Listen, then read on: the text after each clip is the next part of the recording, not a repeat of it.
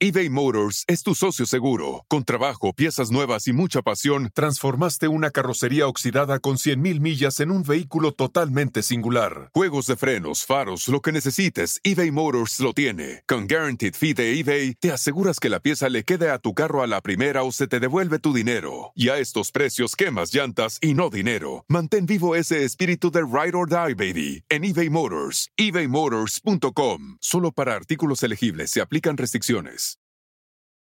Algunos les gusta hacer limpieza profunda cada sábado por la mañana. Yo prefiero hacer un poquito cada día y mantener las cosas frescas con Lysol. Las toallas desinfectantes Brand New Day de Lysol hacen súper conveniente limpiar superficies como controles remotos, tabletas, celulares y más, eliminando el 99.9% de virus y bacterias, con una fragancia que lleva tus sentidos a un paraíso tropical. No solo limpies, limpia con Lysol.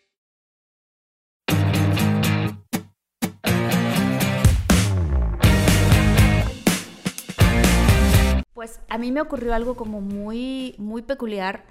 Eh, no voy a decir su nombre porque no debería decir su nombre, pero yo tengo una amiga que durante un tiempo fue la, eh, la que escribía los discursos para Elon Musk durante por dos años. Wow. Entonces yo, ah, impresionante. Y, dile, impresionante. Elon Musk es la persona que- creadora de Tesla y de muchas cosas. Sí. Sí, sí, sí, es un, pues, un señor que ahorita, justamente durante la pandemia, ha lanzado muchísimos satélites porque están haciendo toda una red alrededor del planeta porque quieren que, no importa si tú estás en la selva, en el bosque, donde sea, siempre puedas tener internet y estar conectado. Entonces, este, bueno, entonces le dije, por favor cuéntame qué son de las cosas que, ya que tú estuviste viajando y yendo a todos lados con él todo el tiempo, de las cosas más impresionantes que tú has escuchado que existen, ¿no? Y me dijo, ya hay bases en la luna, Marta. Y yo, ¿qué? O sea, no puedo, o sea, de esas cosas que dices, claro, una cosa es que lo escuchas en videos, lo ves en videos de YouTube o lo que sea, y otra cosa es que alguien que estuvo con esa persona te lo diga. Dije, a ver, a ver, a ver, explícame esto, a ver cómo. Me dice, sí, ya hay bases en la luna. Este, cuando dice, tú vas a empezar a escuchar esto que te gusta, fue hace como cuatro años, no, un poquito menos, tres años quizás, este, o cuatro quizás, me dijo, tú vas a empezar a escuchar una cosa que va a ocurrir, que es que Estados Unidos va a crear una fuerza espacial. Y yo, ¿cómo crees? Y me dice, sí, lo vas a ver en las noticias, Estados Unidos va a crear una fuerza espacial. Este, y después se van a empezar a lanzar unas iniciativas para poder empezar a viajar a la Luna. Que porque, entre comillas, se van a empezar a crear unas bases allá. Y después vas a oír de, de los viajes comerciales que se van a hacer a la Luna, Ajá. tipo como turismo. Sí, ¿ok? que ya, que en realidad ya hemos escuchado de eso. Ya, pero en esa época todavía no lo había escuchado yo, la verdad. Entonces me dijo, este, sí, lo vas a empezar a escuchar. Y nada más te quiero decir que las bases que se supone que se están construyendo allá ya están construidas.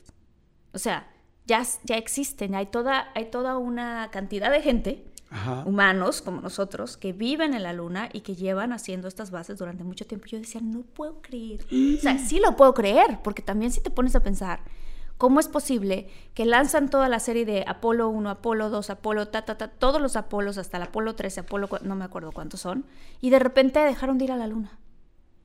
Sí, claro. supuestamente. Qué extraño. O sea, si uno se pone a pensar, ¿por qué pararían de ir a la luna? Entonces, o es algo que en aquel momento los amenazó y les dijo, no vuelvan, o de repente empezaron a tratar de sacar, de encontrar una manera de empezar a crear sus propias bases. Y entonces todo eso se mantuvo secreto. Entonces, quizás pues no quizás lo que a mí me dijo mi amiga es que sí se han hecho expediciones a la luna numerosas, no tan numerosas como para poder crear una nueva base en la luna. Está impresionante eso, porque entonces estaríamos súper adelantados, porque la gente creemos que solamente existen las estaciones, los- lo- la- las estaciones espaciales, ¿no? Sí. Donde sí hay gente viviendo, lleva mucho tiempo, un año, dos años, tres años, no sé cuántos años específicamente, seguramente aquí en el podcast habrá gente que sabe mucho del tema, pero, Sí. este, pero ya que estén en la luna de fijos, ahora sí que, que ya no son de entrada por salida, sino que ya queda- se quedaron de planta, o sea, ya está más, Sí, ya está ya más está cañón. más- y te voy a decir algo, hace cañón. rato que mencionabas que cuando llegaron, este, había otro, otras personas, mucha gente podrá pensar, no, es que ya está, ya se ha dicho que en la luna no hay agua. Y yo siempre he pensado, bueno, para nosotros los seres humanos y el reino animal, es necesaria el agua para la vida. Pero ¿quién dice que para otro tipo de seres es necesaria el agua? Quizá no lo es, quizá ellos viven, no sé, de carbono, de nitrógeno, de otro tipo de... Sí, de otro tipo de elementos. de elemento que les funciona, o sea, no, no necesariamente tienen que ser el mismo que nosotros, ¿no? Entonces sí está bien fuerte eso que estás diciendo, ¿eh? Bien, bien fuerte. Sí, está muy fuerte. Ok, yo creo, veo tal. ¿Qué pasa con la gente que no cree en Dios? O sea, Dios existe aún con la gente que no está, no cree. Dios cuida aún a una persona que aún así. Hace, hace rato dijiste algo bien interesante y es: Dios te, es consciente de ti cuando tú eres consciente de Él. Pero si entonces alguien no cree en Dios, ¿no lo cuida? ¿No existe a los ateos, a los agnósticos? Bueno, esta, esta pregunta, Jordi, es súper interesante porque para empezar, eh, todos tenemos un, núcleo de creencias, ¿no? Y morimos dependiendo de las creencias que tenemos. Si nos inculcan, pues, el, el, infierno, si nos inculcan eh, eh, cierto tipo de cosas, pues con eso vamos a morir. Incluso, pues, hay quienes mueren, pero no en un infierno caliente, sino en un infierno frío o estáticos en el universo sin poderse mover, ¿no? Entonces, de alguna manera, eh, Dios es una conciencia infinita. Es una conciencia que justo Él toma conciencia cuando tú tomas conciencia de Él, Él toma conciencia de ti. Sin embargo, Él es omnipresente, omnisciente, y más allá de si nos puede eh, cuidar o no, hay algo que nos dio y que es un regalo tremendo, porque si Dios eh, estuviera solamente cuidando nuestros pasos, se volvería como un titiritero. Pero nos dio un gran regalo que se llama libre albedrío, y eso es justamente lo que nos permite que nosotros podamos decir, creo o no creo en él. Porque, y aquí hay otra cosa interesante, y no me refiero al diablo con una cola y con un trinche, porque este no existe. Existen las energías negativas y, que vienen de otro, de otro plano, justamente de toda esta genealogía. Eh, el diablo sí cree en nosotros. Y sí cree en el hombre porque cuando le ofrece cosas al hombre, el hombre puede caer en esas trampas. Entonces, Dios no va a creer en Georgette o en Jordi o en Marta cree en todos los hombres que él creó y sabe perfectamente que hay una genealogía que no viene de, del árbol que es puro. Sin embargo, lo que se está eh, intentando, o bueno, al hablar de esto, es que justamente las personas que sientan dentro de sí que concuerdan o que les hace clic la información, es porque si en algún momento se han sentido solas, saben que no están solas porque hay una conciencia que se ocupa de ellos, hay una conciencia más allá de lo que pueden ver. A lo mejor no lo creen, a lo mejor no lo ven, pero sí hay una conciencia que les dice que en el momento de que están siendo creados, tienen una chispa divina dentro de ellos y Dios existe dentro de ellos. ¿Y si Entonces, a lo mejor no creen en Él, pero Él sí cree en ellos porque hay una parte de Él en, en su ADN. Y si hay algo negativo, malo, infierno, recordativo este, después de morir? O sea... Sí. Sí. Eh, ¿No, no, ¿no eh, quieres volver a pensar esa respuesta? no. o sea, sí hay algo después de morir. Sí, hay, hay, hay mundos increíbles, hay mundos maravillosos, pero en realidad esta parte del infierno es que cuando mueres vas al lugar de las creencias a las que tú llegaste. O sea, si tú crees que el infierno es algo terrible y espantoso, donde te van a estar esperando y te van a hacer cuentas y eh, como el purgatorio de, de Dante, puede ser eso, pero yo creo que no hay peor infierno que no conectarte con una conciencia divina que te ha dado toda la información necesaria, aunque está encriptada en muchos aspectos, pero ahorita ya está ah, accesible para todas las personas. Eh, todo lo que antes estaba encriptado y codificado ya no lo está. Sea, ya se está abriendo a todo el mundo y si lo buscas lo vas a encontrar y a lo mejor, no sé, como tú decías, eh, estuvo con unos tibetanos, estuvo con unos tibetanos, luego con los apaches y luego conocí otras cosas que me fueron llenando a lo mejor en diferentes momentos de mi vida, porque la información siempre nos va a ayudar a tener la capacidad de poder decidir si queremos seguir en ese camino o no. Entonces, cuando conectas con algo que hace que tu alma se eleve en el sentido de que tú sientes felicidad cuando estás teniendo un conocimiento que viene de un plano superior y no necesitas irte a comprar algo. O sea, sí es muy padre ir y comprarme un coche, pero si realmente tengo mi coche, pero me quedo conmigo trabajando internamente y me doy cuenta que a través de la meditación puedo salir del cuerpo y dejar de sentir que está presa mi alma porque no cabe en mi cuerpo, la expansión de conciencia que es es únicamente que tu alma a través de la meditación es la única vía por la cual puede conectar con una expansión completa y se une al creador y vas y recoges toda esa información que cuando tú la tratas de explicar lo que fuiste a traer en una meditación, eso es la conexión que tú tuviste con el creador. Y cuando lo puedes explicar es porque ya pasó por cerebro derecho, cerebro izquierdo, hizo una conexión y lo pudiste sacar. Entonces, creo que esa parte es la más, la más padre, ¿no? Cuando sales del cuerpo y vuelves a hacer esa luz como Adán. Oigan, si están buscando un nuevo celular, please, please, please, no vayan y agarren la primera oferta que les pongan enfrente. ATT le da sus mejores ofertas a todos. Sí, a todos, ¿eh? A ti, que tu tiempo en el teléfono sube cada mes. Y a ti, que ni siquiera tienes redes sociales. A ti, que hablas toda la noche con tu pareja. Eres de los míos, ¿eh? Y a ti, que sigues haciendo swipe para encontrarla. A ti, que el 80% de tus fotos son de tu mascota. Y a ti, que si no subes foto en el gym, no cuenta la ida. A ti, que también tienes selfies con todas las celebridades, y a ti, que tampoco te creen que grabaste un video de un ovni. ATT le da sus mejores ofertas en todos sus smartphones a clientes nuevos y existentes, porque conectar lo cambia todo. Las ofertas varían por dispositivo, sujeto a términos y restricciones. Visita att.com o una tienda para más detalles y poder compartir un poquito más acerca de esta magia que sí existe, que nos permite crear realidad propia desde la propia palabra, ¿no? Claro. lo que tenemos nosotros como, como el poder, enfoque y amplificación que nos permite a nosotros justamente hacer eso, crear de la nada. La magia es hacer todo con nada, es eso. Y, y una pregunta, ¿cualquier persona lo puede hacer, crea o no crea? Porque hay mucha gente que igual no cree en estas cosas. Sí, eh, esa es una pregunta interesante porque la realidad es que la mayoría de la gente necesita ver para creer y la magia no es algo que sucede por sí sola, sino que tenemos que hacer que suceda. Y antes de hacer que suceda, tenemos que creer en ella para poder ver realmente los resultados que puede generar. Entonces sí es importante creer en la magia porque eso es lo que crea, o sea, creer en la creencia que instala la posibilidad, que genera la probabilidad de crear algo nuevo. ¿Y qué tipo de, qué tipo de magia específicamente, digo, más o menos, estamos hablando? O sea, obviamente no estamos hablando de aparecer algo de la nada. No, no, no, no. Pero ¿de qué tipo de magia estamos hablando? Estamos hablando desde la magia te puede dar desde un lugar de estacionamiento hasta un millón de dólares. ¿Sí? O Oye, yo quiero el millón de dólares. Tengo, tengo, tengo gente en una, en una escuela, tenemos una escuela que es la Academia de Magia, que entran precisamente sabiendo o aprendiendo o asimilando el conocimiento de lo que es eh, la magia codificada en 11 principios, todo este código de magia, y luego vamos a, a ver cómo es la explicación y la aplicación de cada principio en la realidad.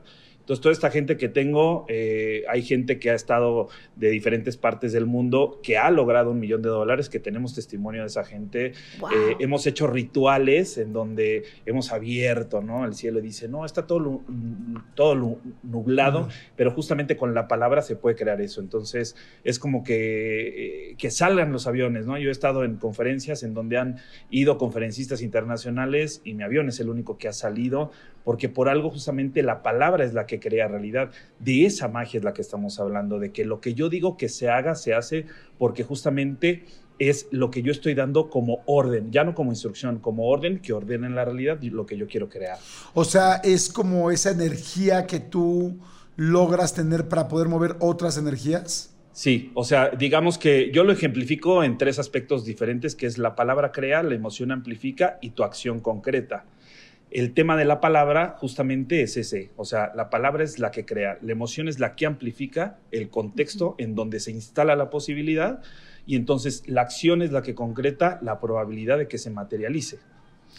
Ok. Ah, o sea, la baraca, la, palabra tiene una energía que se llama, si hablamos etimológicamente de la palabra palabra, se instala desde un presánscrito y desde un arameo que se llama baraca.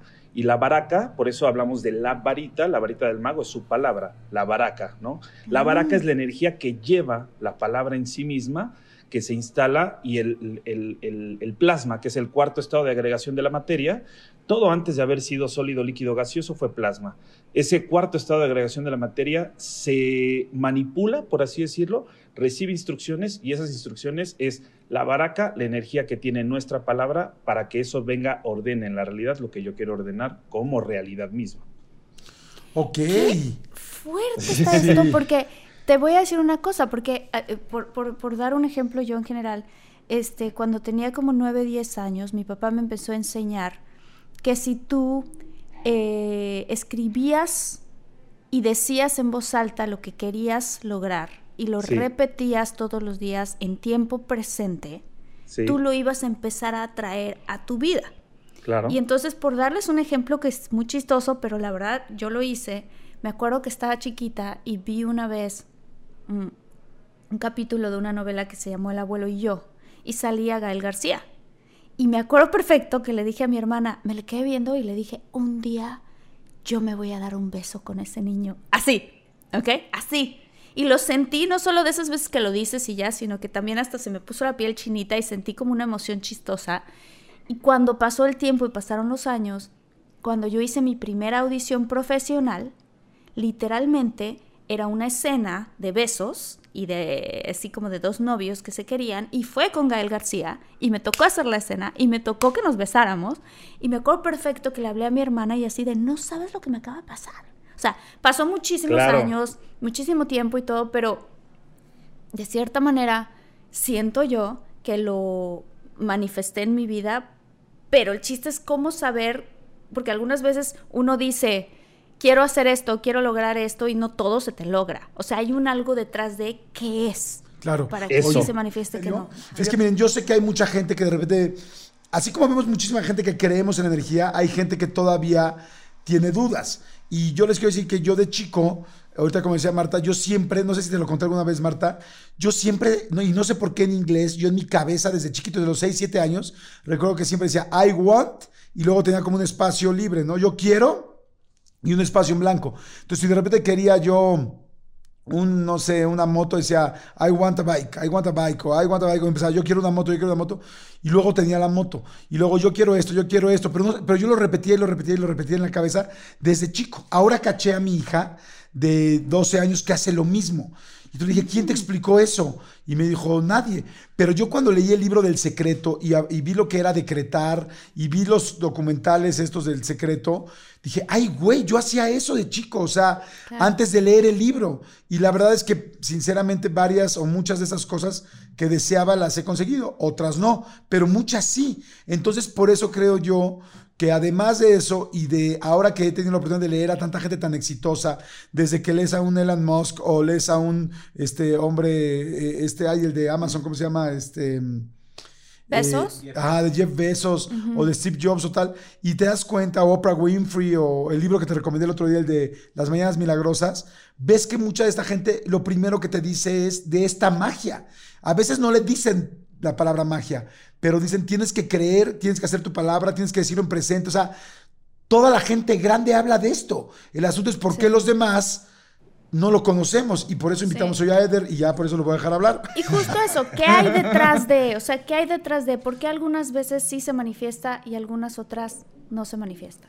Ok, hay una codificación en conciencia que lo que hacemos en realidad inconscientemente son instrucciones seculatorias axiomáticas del sujeto. En español. español, por favor. Sí, no, español, ruso. o sea, acuérdate que hay, hay, personas que vienen corriendo, hay unos que están trapeando. Sí, o sea, alguien así por ahí se le salió un pumba. Vamos despacio. En pocas palabras es entender que ahorita que mencionaban acerca de la ley de secreto, es el primer principio de creación. El primero. Si con eso englobamos todo lo que podemos llevar, hay 10 principios restantes que tenemos que conocer para saber dar la orden, ¿no? Porque dicen, al universo se le pide, no, al universo no se le pide, se le ordena. Porque la orden lo que hace es justamente eso, es una orden, es una instrucción de orden. Si nosotros damos instrucciones estando pidiendo, damos instrucciones de caos. Por ejemplo, lo que hizo Marta fue así como que este, dijo Marta Gareda, yo voy a hacer esto, eh, voy a besarme con tal en una escena así. Sí lo dijo, pero no dijo cuándo. O sea, era tanta la emoción, pero la instrucción fue, voy a hacer tal, pero no dijo cuándo, pero pasó. ¿Por qué? Sí. Porque la alineación de pensamiento, palabra y emoción, que son los tres primeros principios de magia, se dan cuando tu, tu idea está clara y al momento de ser dicha y escuchar lo que digo entre lo que estoy diciendo y se amplifica con la emoción que me hace llevar justo lo que estoy diciendo con lo que tengo en la idea del pensamiento, entonces pongo en acción afuera. No, no puedo poner algo en acción afuera si no he alineado dentro pensamiento, palabra y emoción. Esa es básica, ¿no? Y entonces con esto nos vamos escuchando todo el tiempo y nos vamos dando cuenta que todo el tiempo hemos estado creando la realidad que estamos diciendo. No es que decimos las palabras por lo que estamos viviendo, no, es que las palabras que decimos determinan lo que vivimos. O sea, si Ese te está es yendo mal, si te está yendo mal, ¿también tú lo jalaste? Claro, lo, A ver, un estás, lo estás ordenando. Por ejemplo, eh, me tocó, me han tocado personas que me dicen, es que me la paso buscando trabajo. Ahí está la instrucción. La instrucción es clara. ¿Sales a buscar trabajo o sales a encontrar trabajo? El que sale a buscar, busca. La instrucción es buscar, no encontrar. ¿No? Esa es una Qué instrucción de caos. interesante porque es una peque- un pequeño cambio de palabras. Es una Pero- palabra. ¿Sí? Es una pero palabra. que genera un resultado diferente, porque claro, estoy buscando trabajo, te va a hacer continuamente seguir buscando trabajo. Hace poco escuché a alguien diciendo que había una civilización abajo, no una civilización, una población abajo de la tierra donde llevaban niños y niñas este, para un como tipo abuso sexual muy fuerte Wow. porque porque déjame acordarme que, que como la energía positiva, eh, o sea, que gente que quiere como inundar el planeta de energía negativa y que los que más energía positiva tienen son los niños y que los niños cuando sonríen, cuando están felices, cuando brincan, cuando, en fin, cuando sabemos la felicidad de un niño, genera una vibra positiva y que como esas personas lo que quieren es que empiece a vibrar negativo el planeta por sus propios beneficios y por sus propios intereses, que entonces Sí. eh, tenían a muchos niños sufriendo para que se elevara otro tipo de energía, una energía negativa. ¿Has oído algo de eso o no? Sí, claro que sí, tiene mucho que ver con los reptilianos, este, este tema. O sea, en realidad dicen que los reptilianos hacen varias cosas. Una de ellas es que se, se pueden, eh, ¿cómo se dice? Se pueden, en inglés se dice morph. Eh, o sea, cambiar. como este, cambiar y hacer metamorfosis. humanos. Si pueden hacer metamorfosis y hacer humanos, este, que físicamente parecen, o sea, son humanoides, son más altos y parecen reptiles, que esta es la serpiente famosa de la que se habla en la Biblia y en muchas otras civilizaciones, o sea, la serpiente emplumada, la serpiente, ¿sabes? O sea, como que esos son eh, eh, estos seres y que en efecto viven por, por condiciones atmosféricas y todo, que supuestamente viven debajo de la tierra y que ellos no se alimentan como nosotros de comida, sino que se alimentan de miedo, porque todo al final es energía. Y entonces supuestamente ellos se alimentan de miedo, entonces necesitan que el planeta vibre más a una frecuencia de miedo que a una frecuencia de, de, Sí, de felicidad. de positiva. felicidad y de bondad. Y que, y que de hecho a muchas civilizaciones les enseñaron, incluyendo a los aztecas, los sacrificios de vírgenes y de niños y sacrificios humanos, porque ellos no era que necesitaban comerse el corazón de las mujeres vírgenes o este tipo de cosas, ellos lo que necesitaban es ese dolor para ellos poder alimentarse de eso. Y, de ahí se deriva toda una cosa que tiene que ver con ceremonias horrendas que pues se dice que ocurren en el mundo, en muchos lugares en el mundo donde se hacen estos tipos de sacrificios hasta el día de hoy. Está fuertísimo, ¿eh? O sea, está fuertísimo. Como. O sea, como yo estoy seguro que para muchos muchólogos puede sonar a una tontería, a una locura, pero para muchos otros como que sí hay cosas que uno podría pensar y decir, a ver, bueno, tiene una cierta lógica esto, tiene una sor- tiene un porqué, o sea, hay, hay muchas cosas que pueden sonar, este, pues sí, o sea, que, que pueden ser ciertas, ¿no? Yo la verdad es que me estoy como enterando porque no soy tan clavado en esto, pero además yo me pongo a pensar miles de cosas, ¿no? Por ejemplo, uno, pues para la televisión, yo que he trabajado tantos años en la televisión, para la televisión esto es dinero. No, si tú logras que una, que una información la gente la voltee a ver, genera comerciales. Para las redes sociales ahora, pues seguro digo, claro que va a haber mil teorías eh, eh, de conspiración. ¿Por qué? Porque una teoría de conspiración la van a ver más personas y entre más views tenga o likes tenga o no sé en qué plataforma esté, pues se puede monetizar. O sea, se puede generar dinero. Entonces también habrá quien pueda inventar una super teoría, en realidad solamente buscando su beneficio, ¿no?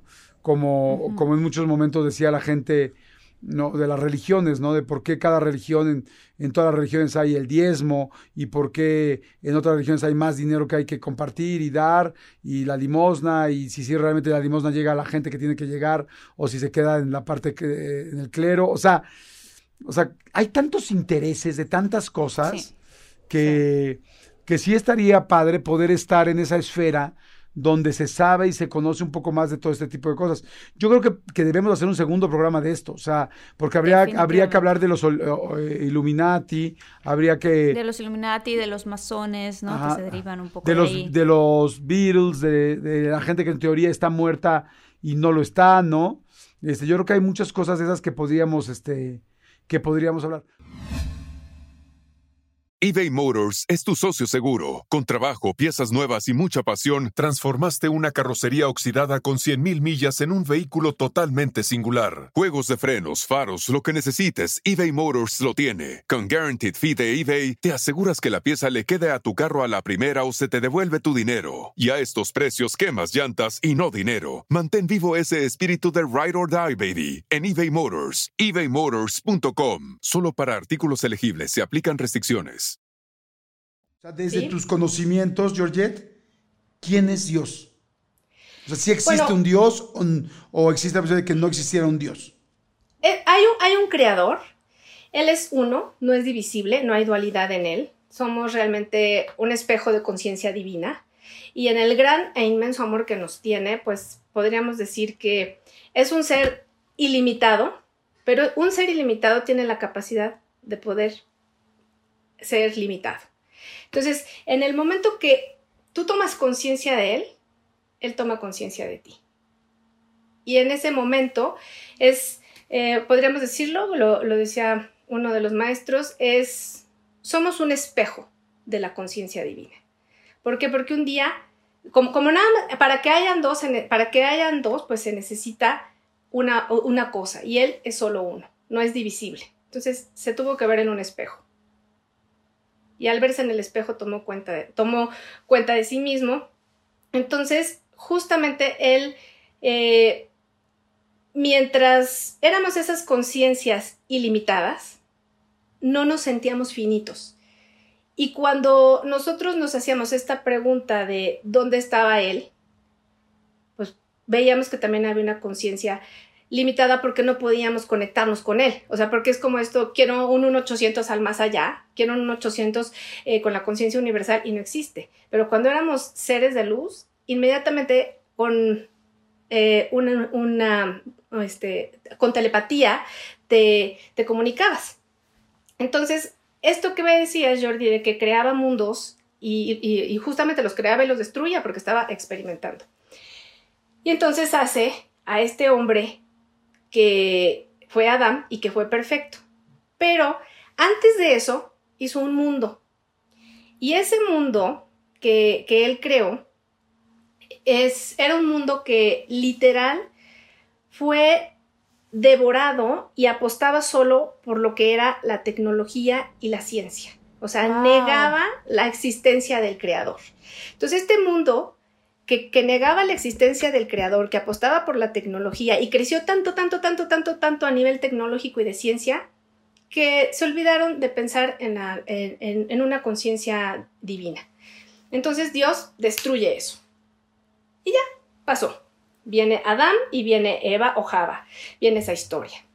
Entonces todo era maravilloso en el jardín del Edén. Sin embargo, pues ellos estaban eh, no condicionados, pero se les había dicho que no podían comer del árbol del conocimiento del bien y del mal. O sea, podían ir al árbol de la vida, que son dos cosas distintas, pero no podían ir al árbol del conocimiento del bien y el mal. Entonces, todo lo, lo, que es el tema de la creación está relacionado con el pecado original. Y precisamente aquí surge que Eva es seducida por lo que llamamos serpiente, pero en realidad la serpiente no es otra cosa que los desechos, porque se acuerdan que les dije que cualquier cosa que Dios crea, aunque la destruya, queda una chispa de lo que él creó, de, esa bondad que hubo. Bueno, esto que se llama la serpiente es el mundo anterior al nuestro, al que se le dijo la serpiente, son los residuos que quedó de ese mundo donde todo evolucionó de una manera tecnócrata este, y, tecnológica. ¿Qué, ¿Qué pasó? Pues que les dijo Dios, no se acerquen a este residuo porque es dañino y por eso lo había, lo había destruido y había destruido a toda su genealogía. Entonces, ese... Perdón, otra vez pregunta. ¿Todo esto, ¿Todo esto tiene que ver o hace sentido en todas las religiones o desde qué punto estás hablando? Bueno, en realidad esto son códigos que están en, en la Biblia, vámonos prácticamente a la Torah, y también están en el, en el Talmud, hay mucho de esto escrito, pero en la Torah, que es la, parte de la Biblia, el, Pentateuco, Génesis, Éxodo, Éxodo, Levítico, Números y Deuteronomio, es donde está escrito esto. Obviamente hay muchas traducciones, sin embargo, pues creo que lo más genuino sería leerlo en hebreo, ¿por qué? Porque las letras hebreas, y esto es bien interesante decirlo, son códigos de conciencia divina, son recipientes de conciencia divina, no, no, son grafías como la A, la B, la C hasta la Z, son, son códigos. Entonces, por ejemplo, estos códigos fueron los que Dios o el que el Creador utilizó para crear el mundo que conocemos hoy. En realidad son eh, códigos de altísima vibración que Él nos da para poder nosotros crear. De hecho, si lo ven, eh, saben que el alfabeto hebreo se lee de derecha a izquierda. ¿Y por qué se lee de derecha a izquierda? Porque lo que nosotros estamos viendo aquí, o sea, nuestra realidad aquí, arriba es al revés. Entonces, por eso empezamos de derecha a izquierda. ¿Sí?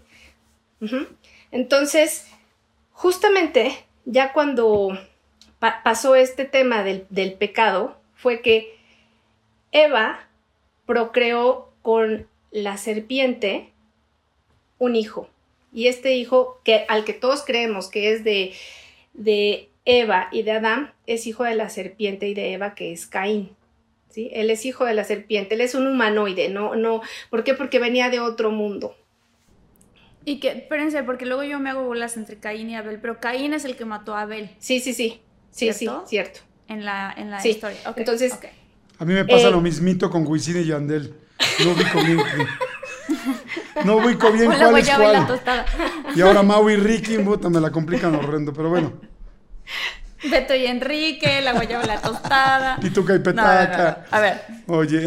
Exacto, ¿quién, quién es quién? Oye, pero ok, entonces perfecto. Entonces ahí el hijo es Caín de eh, Eva y de la serpiente o de la mal de la serpiente o de este demonio que se llama Samael. Es un demonio que se llama Samael y solo, eh, pues, por hacerlo de alguna manera eh, más, fácil, pero en realidad este nombre no se debería de pronunciar porque es una entidad negativa.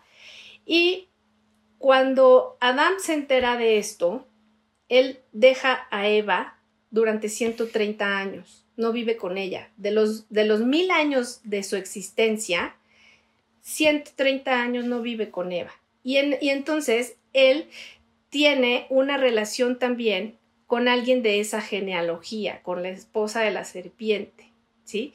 Y la esposa de la serpiente es Lilith. Entonces, empieza... Eso, yo había escuchado la teoría de Lilith y me, se me hace bastante interesante. Entonces, eh, pues tiene una relación con esa genealogía de los seres que, que la, la conciencia universal o Dios destruyó, y eso, a eso se le llama tener relaciones promiscuas, que es lo que viene de almas malvadas, o sea, vienen de un abanico de, almas que son malas, porque justamente, pues la serpiente también era promiscua y trajo un alma eh, malvada. Entonces, cuando Adán que se entera de esto y tiene otro hijo en la relación con Lilith, vienen hijos del residuo de esos mundos. Entonces, eh, pues, ¿qué pasó? Se hizo una tremenda eh, desorganización, porque de alguna manera ya estos hijos que estaban, pues vamos a decir, programados para venir de manera tranquila y que ellos iban a tener de su genealogía, ya no vinieron. Sin embargo,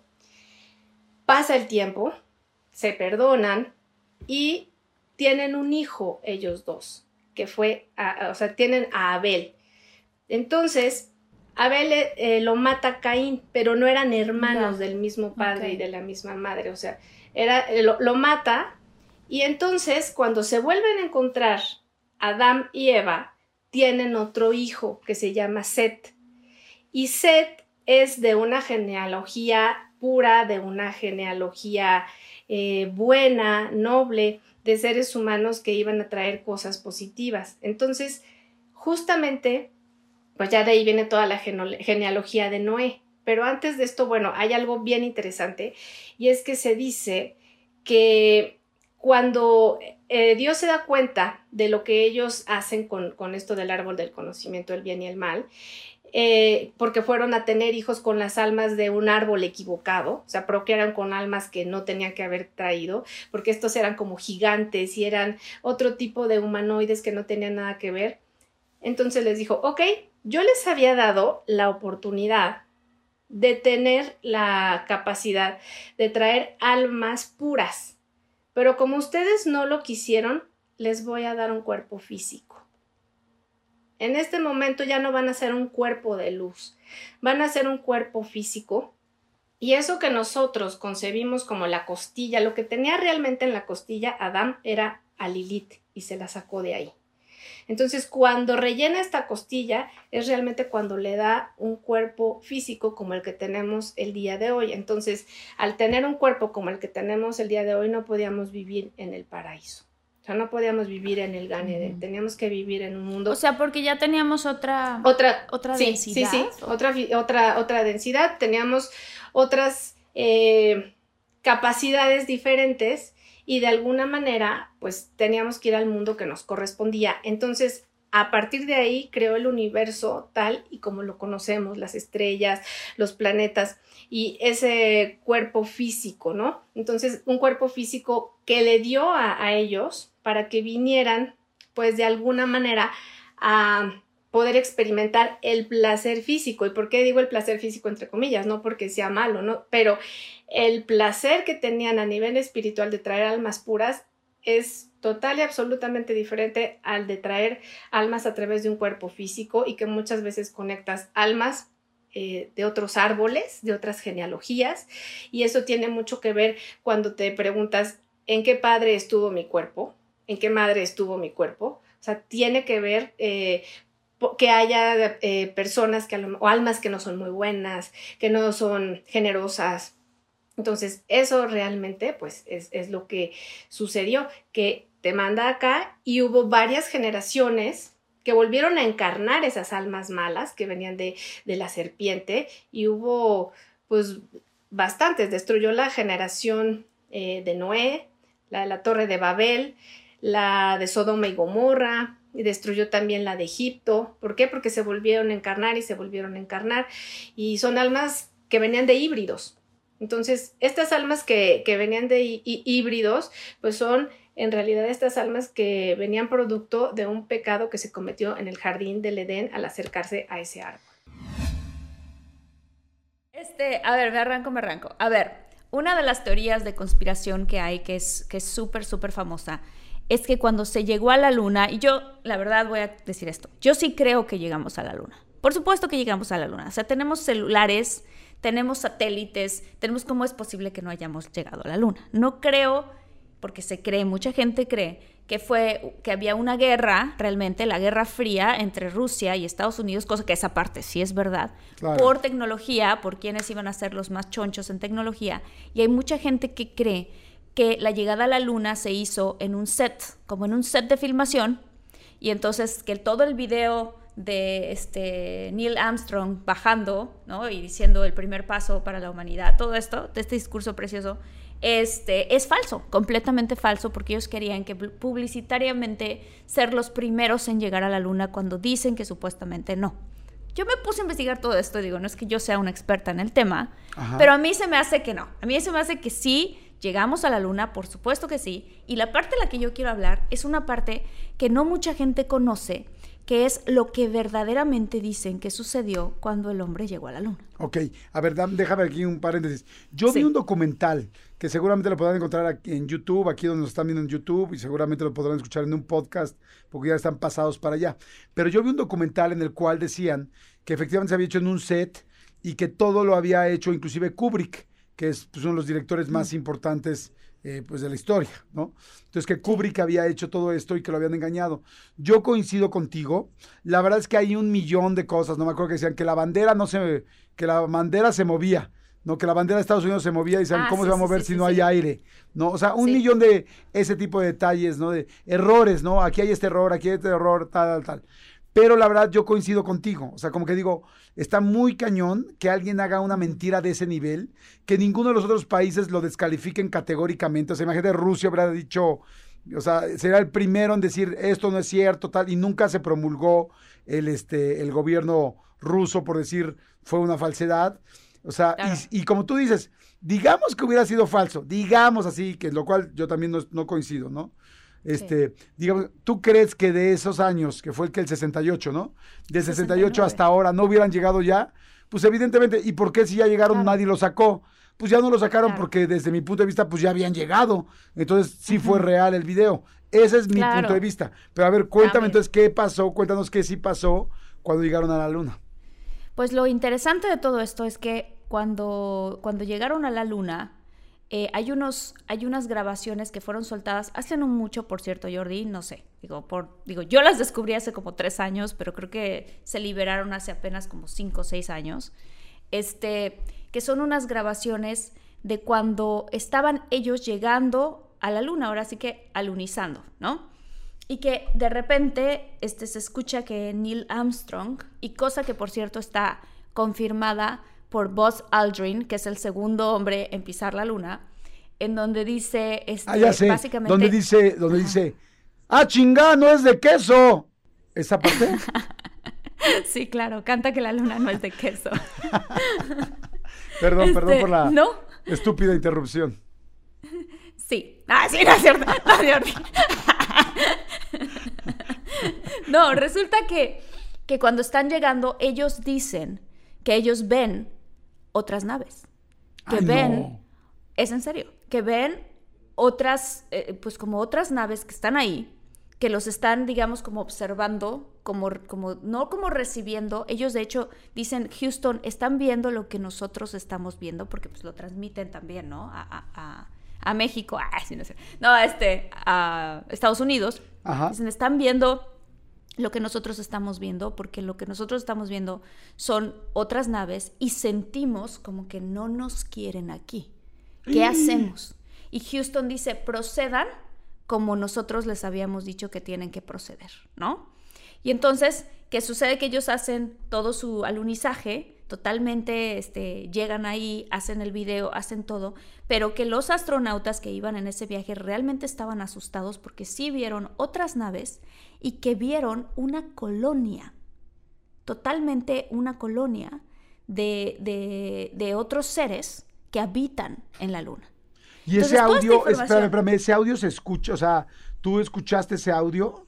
Sí, yo escuché este audio y de hecho ahí van a encontrar la gente que nos está escuchando nos está viendo aquí en YouTube, pueden seguramente encontrar muchos videos donde se explica esto y donde Buzz Aldrin habla de esto también. O sea, él diciendo, sí, esto ocurrió, esto nos ocurrió, pero que en esa época no los dejaban pues soltar nada de esta información porque imagínate, iba a crear un caos en, en el planeta Tierra. O sea, Ahora, de entrada te voy a decir "Wow, una cosa, digo, estoy completamente de acuerdo, hubiera sido una locura, pero este, de entrada, eh, está cañón bajarte. No, digo, digo, ya, ya es tu misión y ya vas para allá y seguro te prepararon para eso, porque claro que han de haber dicho, ¿qué pasa si llegan y nos encontramos a otros seres? O sea, o ¿cuál es el plan B o cuál es el protocolo de si hay algo? Porque claro, si no has llegado a un lugar no lo sabes si hay o no hay personas. Entonces, bueno, lo que sean seres. Entonces, este, Sí. sí, está cañón. Ahora, sí tienes que tener muchos pantalones para agarrar y bajarte. Porque si ves Sí, como claro. que aquí como que no nos quieren y como que son, pues ahora sí que hasta montoneros, son un chingo y nosotros somos tres, ¿no? O sea, Sí, y, y no solo eso, estás en su, estás en su hábitat, estás en su, ahora sí que en su atmósfera. O sea, ellos en su territorio. en su territorio. O sea, hijo, está bien interesante eso. Yo jamás lo había escuchado, ¿eh? Nunca había escuchado Sí. eso. Súper, súper interesante. Creo que es algo que a mucha gente le va a interesar investigar, porque si entonces dices, bueno, a ver, si desde 1969 ya están ahí, que, o sea, que, que, obviamente ya para estas fechas, estamos en, en, el 2021, pues ya hemos tenido contacto con ellos y ya sabrá Dios cuánto intercambio de tecnología ha habido desde esa época hasta la época de ahorita. Te quiero contar una historia, la historia de mi amigo. Híjole, es buenísima. Realmente es buenísima. Él este, es de Monterrey, se llama José Luis y hace, en esa época hacía motocross. Entonces se iba con sus amigos a las montañas. Porque Monterrey está rodeado de las montañas, ¿no? Claro, este, sí. iba a las montañas. y todo esto. Ajá, y se iba con la moto. Y entonces él me contó, a él, él no era de estos temas hasta que le pasó esta historia y se volvió durísimo de estos temas justo por ese encuentro que tuvo. Estaban él y sus amigos este, en la moto, haciendo motocross, y se les ocurrió irse un poco más lejos y dijeron, oye, le dijo uno de los amigos, eran tres, uno de los amigos, oye, hay unas cuevas acá padrísimas a las cuales podemos ir. Esto fue de día, pleno día. ¿Por qué no vamos a las cuevas? Están, está súper padre. Bueno, pero ¿qué hacemos? Dejemos las motos aquí y caminemos para llegar a las cuevas. Yo no sé, porque yo no tengo moto, pero hay algo que tú le puedes quitar a la moto que de cierta manera no te la pueden robar. No sé. Pero el chiste es que ellos le quitaron eso y en mi cabeza yo pensé que era un tubo o algo así, ¿no? Sí, pues el cable de la bujía y ya. No sé qué le quitaron, pero el chiste es que le quitan eso. Y se echan a andar y van a las cuevas. Y ya estuvieron ahí en las cuevas, muy padre, no sé qué, y vienen de regreso. Y les empezó a pasar que ellos iban caminando y de repente empezaron a escuchar que cerca, entre los arbustos y el matorral, se escuchaba... Y entonces ellos caminaban otro poquito y otra vez... y entonces, claro, mi amigo dijo un coyote, un... No, o sea, como que dices, pues algún animal predador nos está siguiendo. Este, este, y fue así de, ya, güey, no te muevas, güey, ¿Qué, es eso que se oye, güey? Eso es como hablan ella, ¿no? No, hombre, hombre, ¿lo escuchaste tú? Sí, yo también lo escuché, sí. Camina otro poquito y otra vez, y entonces dijeron, oye, ¿y qué pasa que nos está siguiendo alguien que nos quiere asaltar? Porque también esa es la otra, ¿no? Que a lo mejor nos quieren robar nuestras motos no las tenían, pero las habían dejado en algún lugar. Entonces dijeron, no, pero es que no se oye tan, o sea, no se oye, no se oye algo chiquito, pero no se oye algo muy grande como de un humano, pues, o sea, de una altura de una persona. Bueno, pues no sé, a lo mejor ahorita se va. Caminaron otro cacho y se seguía escuchando y se pararon y uno de ellos dijo, a ver, ya pues, pues voy a enfrentar a ver lo que sea que sea. Y entonces, este, no, pero no vaya solo, ¿no? Porque todo este tiempo creían o que era un coyote o que era una persona. Y cuando deciden como que cruzar hacia el lado donde estaban los arbustos que ellos estaban escuchando, que cada vez que ellos caminaban se movían, este, caminaron y vieron, literalmente, esto es lo que ellos cuentan, un extraterrestre, chaparrito, con los ojos este, enormes, o sea, como el que vio mi abuelito, se cuenta, pero vivo.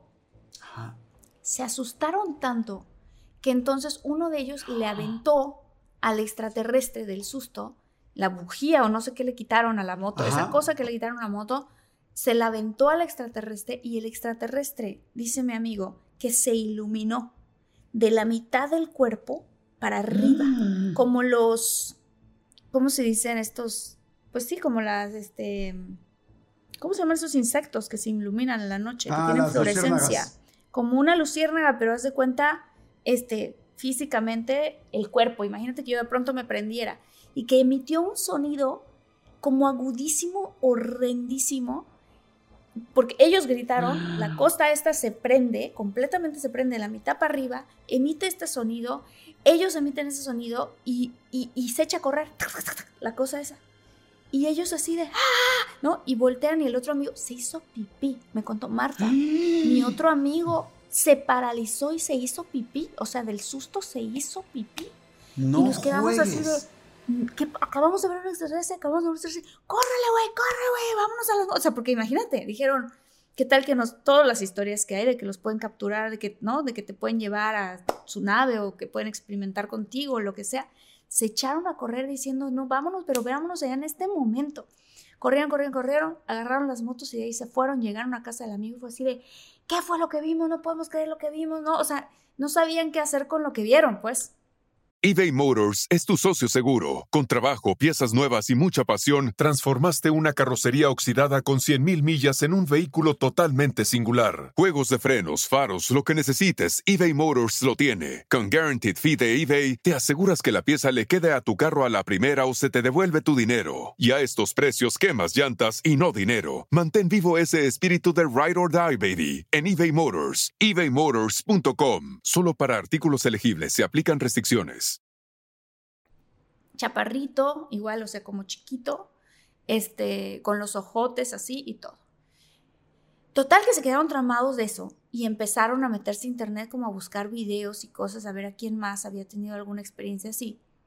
Y a la semana, dicen ellos, se me lo contó él, que, este, que dijeron, vámonos otra vez, vámonos hacia las cuevas a ver si encontramos algo, pero ya como que ya se sentían más preparados, como, Ajá. ¿No? Pues hacer contacto, decían. Pero no le dijeron a nadie ni nada, o sea, no a los medios, a nadie. No le dijeron a los medios, no le dijeron nada, porque además es lejos, allá en, la, en el campo, pues, o sea, ni siquiera Claro.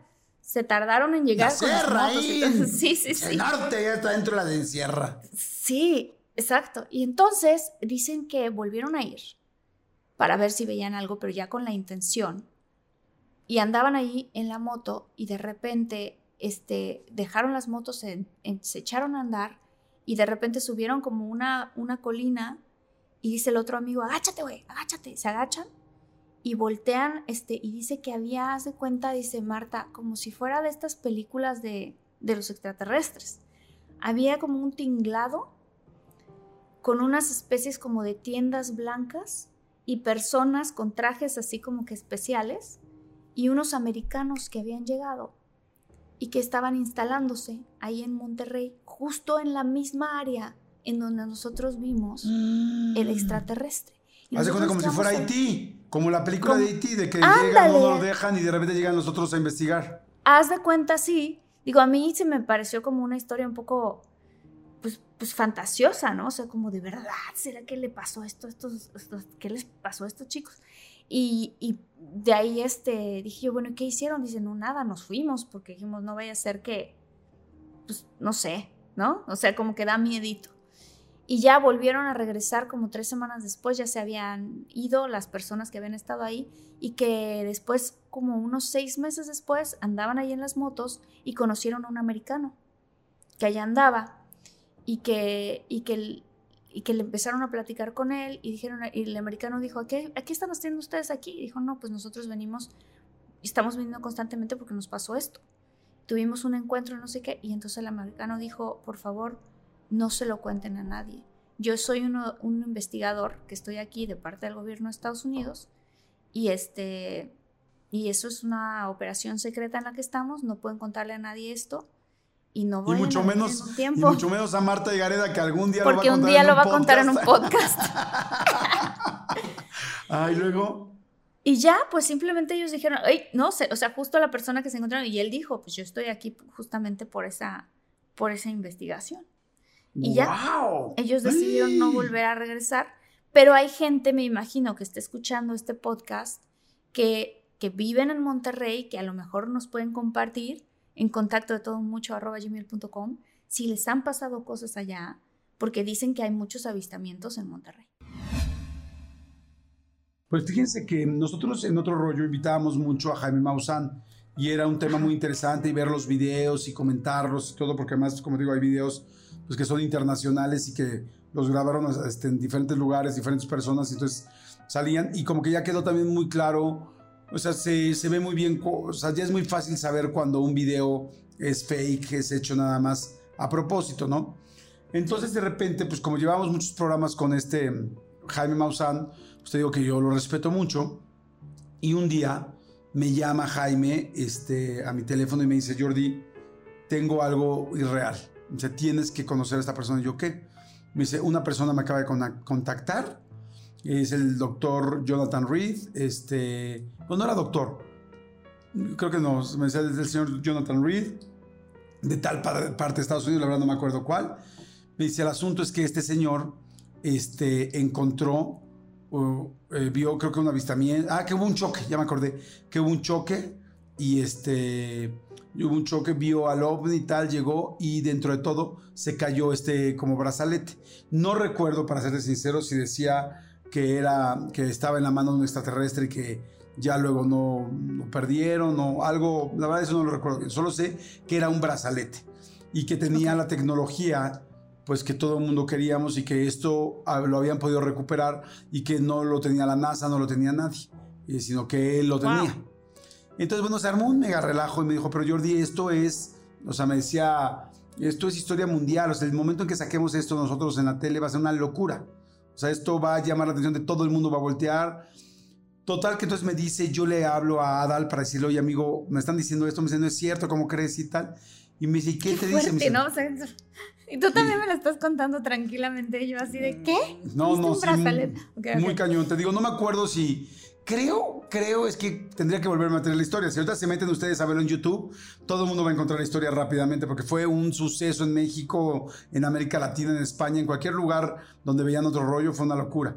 Pero creo yo que él llegó y creo que vio al extraterrestre ya tirado y que se lo quitaron y luego este cuate reaccionó. No tengo idea, pero el asunto es, sabían claro que era un brazalete y fue con lo único que se pudieron quedar de todo el avistamiento, de todo lo que había pasado. Entonces él se lo quedó, cont- contacta a Maussan, porque no se lo quería entrar- entregar a la NASA, porque le daba miedo que la NASA le fuera a hacer algo y que lo fueran a extorsionar, o que le fueran a quitar, o que, no sé. Entonces, total que ya, este, dicen todo el rollo del, de, de este nos dice y nos, y nos dice que le digo y que me dice que y que le digo ya dime Entonces, dice, ya no, dime no dice. decir, no vamos a decir o sea Hubieses visto el brazalete, entonces, dice. no y entonces total que nos dice Cómo brillaba, dice. ya me clavé. Nos dice, ya no, ya no puedo decir, nos dice, bueno, nos comenta el, el señor. Como el señor de la cuarta dimensión. No, Nos- me llevó a la cuarta dimensión. Nos comenta el señor. Ok. Les voy a decir. Nada, es cierto, no. No nos dice este. Ay, güey, no puedo. Bueno, Ya nos, vi qué te dijo el señor. este, nos comenta que. nos comenta. eh, vengan, por favor. Quiero presentarles al doctor Jonathan Reed. Creo que sí decía doctor. Quiero presentarles al señor Jonathan Reed. Quiero que lo conozcan tú y Adal. Y quiero que se sienten con él. Y si él lo considera pertinente, que les enseñe el brazalete. A mí ya me lo enseñó, estoy muy impactado y me gustaría que ustedes lo conozcan antes de cualquier cosa. Y si ustedes deciden sacarlo en otro rollo, pues hagámoslo, pero esto va a ser algo mm, muy serio porque va a ser parte de la historia. Entonces, este, díganme, ustedes me han apoyado siempre y yo prefiero hacerlo con ustedes que con un noticiero. Porque, porque ustedes son los que han confiado en mí. Total que ahí vamos, eh, Adal y yo, y creo que Lalo Suárez también, no me acuerdo. Vamos a un, al hotel, eh, creo que se llama Sheraton, el que está enfrente del Ángel de la Independencia. Ahí estaba, sí, creo que era el Sheraton enfrente del Ángel de la Independencia, aquí sobre Reforma. Y vamos, tal, entramos, ya nos recibe Jaime Maussan abajo en el lobby. Subimos, bueno, Maussan, si de por sí tiene los ojos saltones, los tenía tres veces más, o sea, estaba impactado, no dejaba de hablar, Claro. o sea, como niño, estaba emocionadísimo. Llegamos, nos presentan en una habitación al doctor Reed, que solamente hablaba en inglés. Nos explicó todo, cómo fue. Te digo que yo luego soy de mala memoria, entonces no me acuerdo qué pasó con el extraterrestre. Pero el asunto es, tengo, tenemos en la mano un aparato que funciona. Este. Entonces yo decía, y bueno, ¿y, y qué? ¿Cualquiera se lo puede poner o algo así? Entonces ahí nos dice, no, no cualquiera, pero como yo tuve contacto con estas personas o no me acuerdo qué decía, yo me lo puedo poner y empieza, pues, prende, no sé, o sea, no sé qué hacer con él, pero prende. Ok. Entonces decíamos, no friegues, ¿no? Total que después de que nos Espérame, platica, pero. oh. Ah, continúa, continúa. después de que nos platica todo este rollo, decimos, bueno, pues ok, vamos, este, me dice, y ya nos dice, le pregunta a Maussan, ¿estarías dispuesto a enseñárselos? Entonces nos dice, sí, sí estaría dispuesto. Ok, pues vamos, vamos a otro piso. Y en el otro piso tenía una habitación gigante donde solamente tenían el, el famoso brazalete y afuera había cuatro personas de seguridad. Que había puesto este cuate y porque además todo era, no pueden hablar por teléfono. Ah, porque ya me acordé, Maussan cuando me habló por teléfono me dijo, te tengo que decir, pero no te lo puedo decir por teléfono. O sea, era una locura. Wow. Llegamos cuatro personas de seguridad, tal, nos dejan pasar, tal, y adentro de una caja así como súper especial, como contragolpes, como un rack muy especial, agarran, abren y vemos eh, Adal y yo el brazalete. No creas que se vea un brazalete súper tecnológico, así, con 6000 botoncitos. No, no, no. Se ve un brazalete bastante básico, muy como. Muy como Apple hizo sus cosas al mismo tiempo. Cuando sorprendimos todo con. Como que Apple hacía todo así sin que se viera nada. Sí, ajá. Así como muy plain, muy. ¿Cómo se puede decir? Muy básico, muy minimalista. Pero te estoy hablando muchos años antes de que por ejemplo, que Mac. De que o, el iPhone. O existiera Tesla, este tipo de diseños. O sea, así se veía. Wow, no wow, blanco, ¿eh? wow. No, no ¿Qué blanco. color era? Este, como, como platinado, como, como acero. Como acero Y inoxidable. era, pregunta Jordi, ¿y era un brazalete chiquito como para una muñeca chiquita No, o largo. un brazalete grande? No, largo. Ah, largo. Largo, como de unos 15 centímetros. ¿Te das cuenta? Como del tamaño de una coca.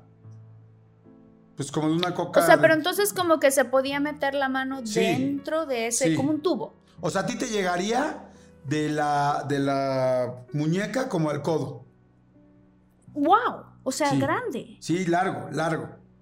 Y sí no se- era así como que simplemente un metal así no, doblado no, y ya. No, no, sí se veía Ok. que tenía algo muy especial, se veía distinto.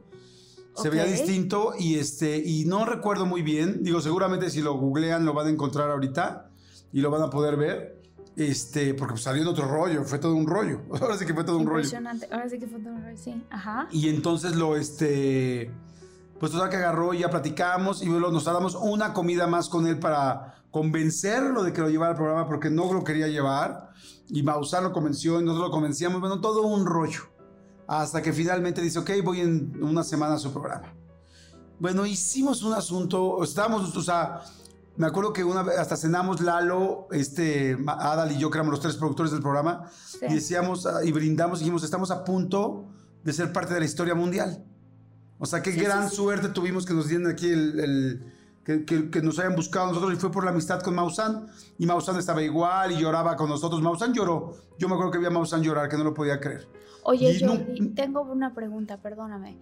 Este, ¿y el brazalete lo tocaste? No, No nos dejaron tocarlo. No nos deja- él lo sacó de la caja, pero no nos dejó ¿Qué tocarlo caja? nunca. Una caja de ahí como de, de No, no, de traía una cartón, de máquina, qué? traía una caja padrísima, traía una caja como un rack especial, muy, muy especial, con vidrio abajo y arriba tenía como metal, como una caja de super seguridad. O sea, Wow. súper, súper, padrísima, padrísima. Esa sí se veía como de película gringa, así. Wow. Y este. Y, y estaba esto como en un. como en una espuma, así como que le mandó a hacer algo para que bachara perfecto y no se moviera.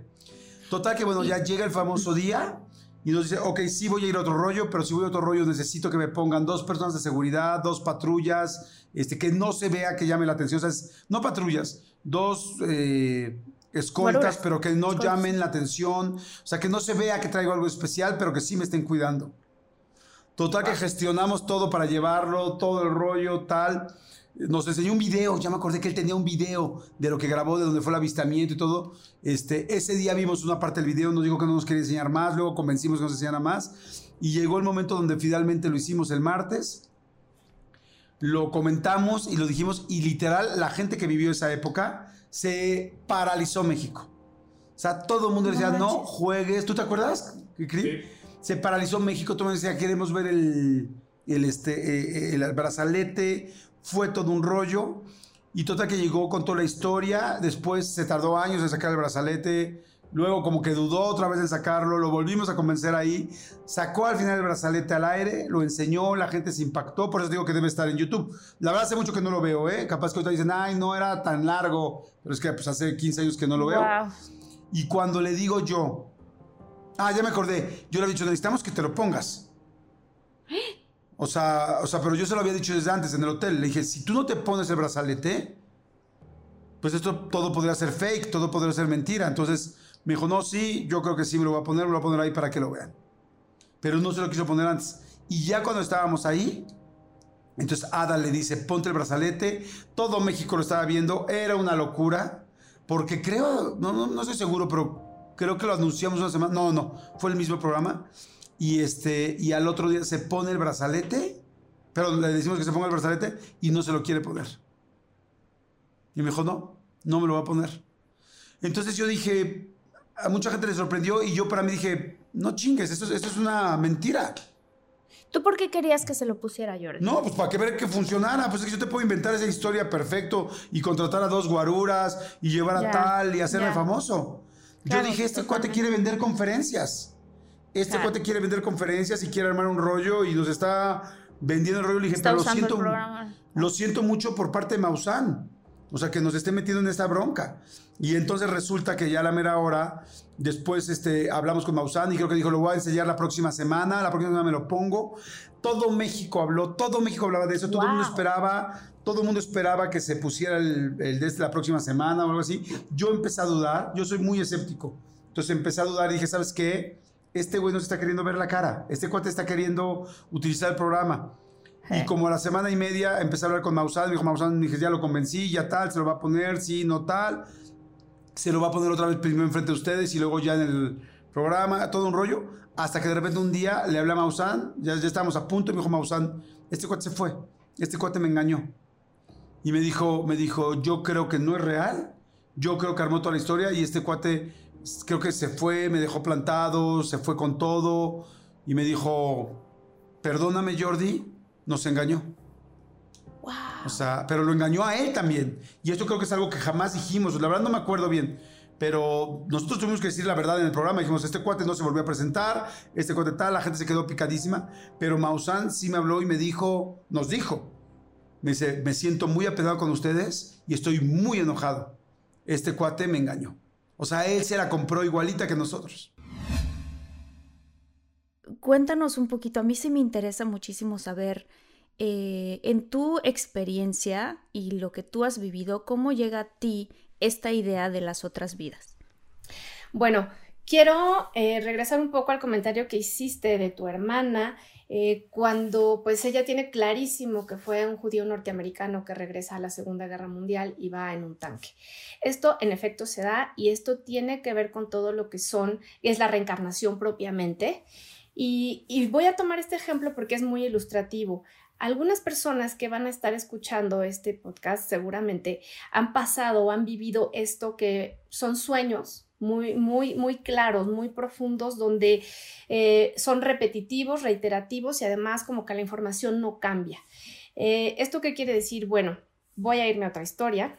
Ana es una chica que más o menos en, pues, 1900, este, 1959, 60, 69, le hablaba a sus papás y les, les preguntaba que ella tenía una necesidad muy grande de expresarles lo que soñaba, porque se veía en un laboratorio con, y había un doctor con una bata blanca, había niños gemelos, y ella decía, yo estoy segura que yo participé en este lugar y que hicieron pruebas conmigo para todo lo que es el embarazo gemelar.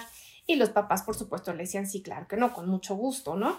Hasta que esta niña, bueno, se involucró tanto y tanto con esto y empezó a leer, que empezó con eh, temas del holocausto, y, y, así empezó a leer, a leer, y por eso eh, eh, traía colación lo de tu hermana, porque pasó mucho, sobre todo en la primera, segunda este, guerra mundial, que muchas de estas personas tienen recuerdos clarísimos de qué fue lo que les pasó.